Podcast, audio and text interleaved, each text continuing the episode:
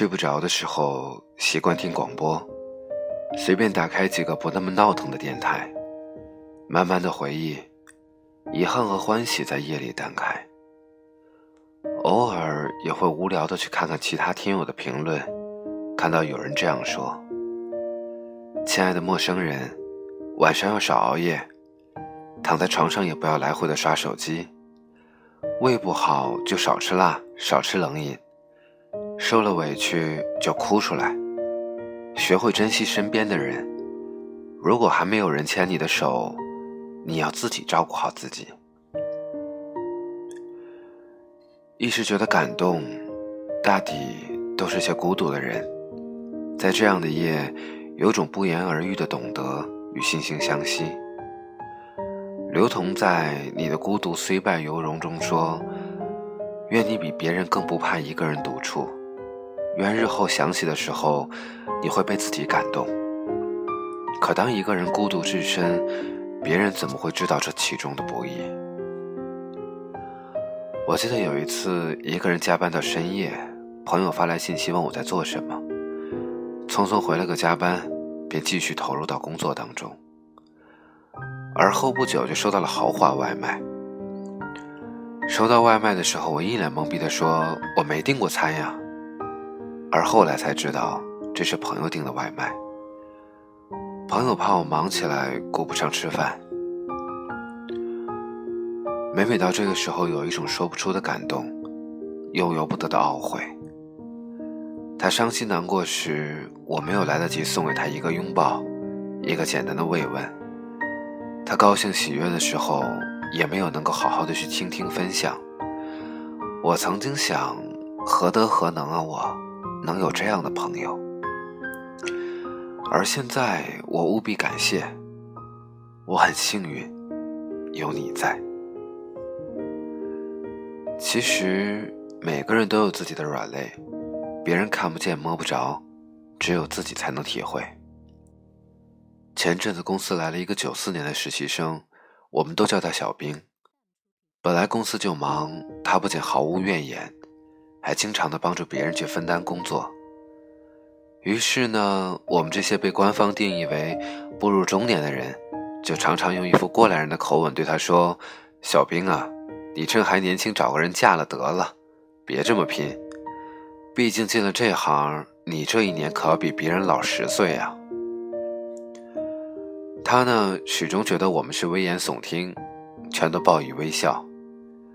后来的一个晚上，嘉文帮我们去喝酒，他告诉我们，他家境不好，爸妈找亲戚借了钱来供他读大学。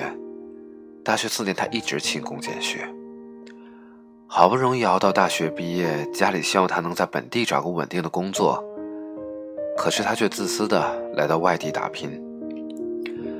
他说，出发的那天，他爸爸送他到火车站，父女两个都欲言又止。最后，爸爸只是对他说：“闺女，爸爸对不起你，没有能力让你过上好生活。你好好照顾自己，不行就回家。”小兵说：“听到他爸爸说出这句话的时候，瞬间鼻子一酸。每当想放弃的时候，就想起之前网上流传的那句话：‘你的父母仍为你打拼。’”这就是你今天需要坚强的理由。我不知道这个世界上有多少人过着我们梦寐以求的生活，我同样也不知道，又有多少人跟我们一样努力的拼搏着，只为了心中那一个小小的愿望。我知道的，只是在这个世界上，一定有很多很多如我，如你。如小兵一样的人，我们把人生的软肋视为成长的盔甲，一路前行着，一路坚持着。新事项曾经征集过许多在凌晨发生的故事，去直播那些很少被人看到却又真实存在的场景。凌晨四点的城市，有在医院的铁椅子上守护着重症监护室里家人的孩子。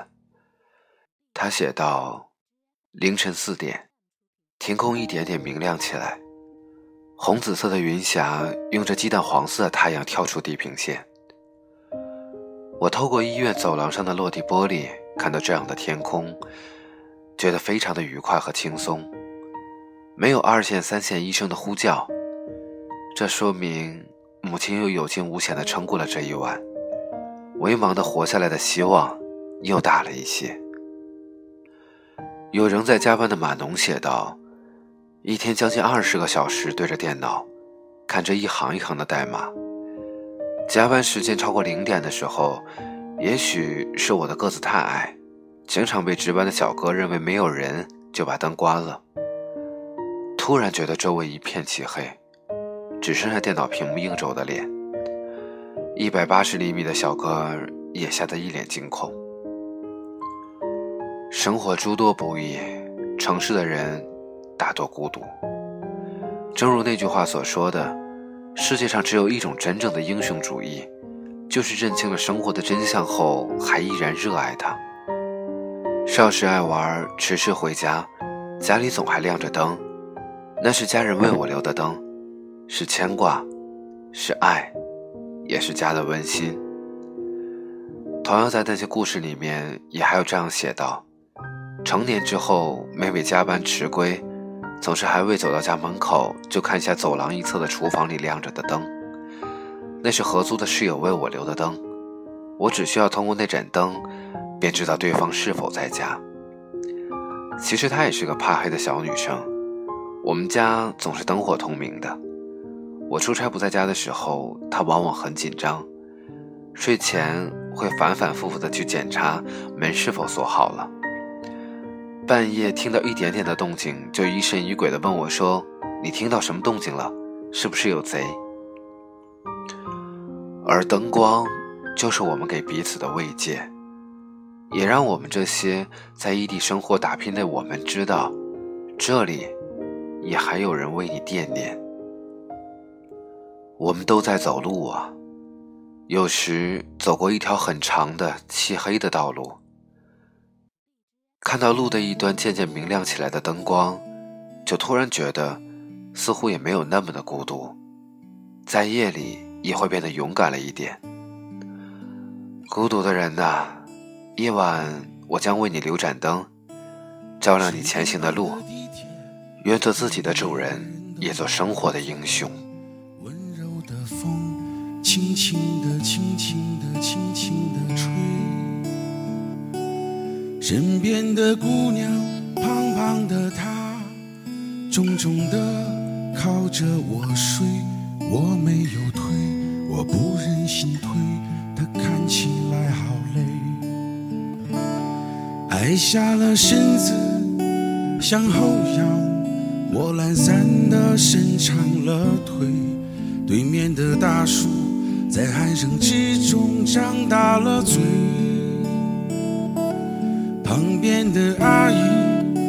摇又晃，他睡得找不到北。身边的妹妹和朋友谈谁是是非非。我也疲倦了，这是我唯一不失眠的地方。悲伤的、难过的，在这里我没有力气去想。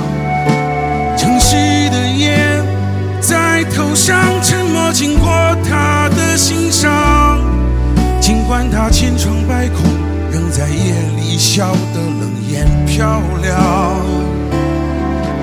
我已疲倦了，这是我唯一不失眠的地方。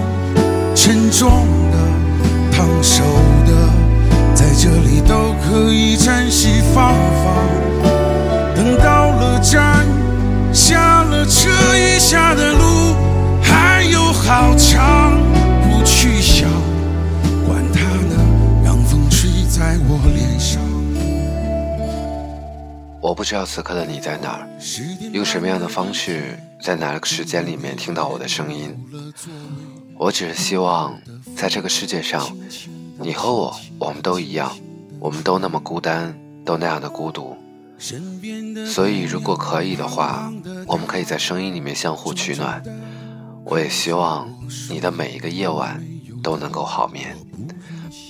希望下一期依然有你的聆听。晚安。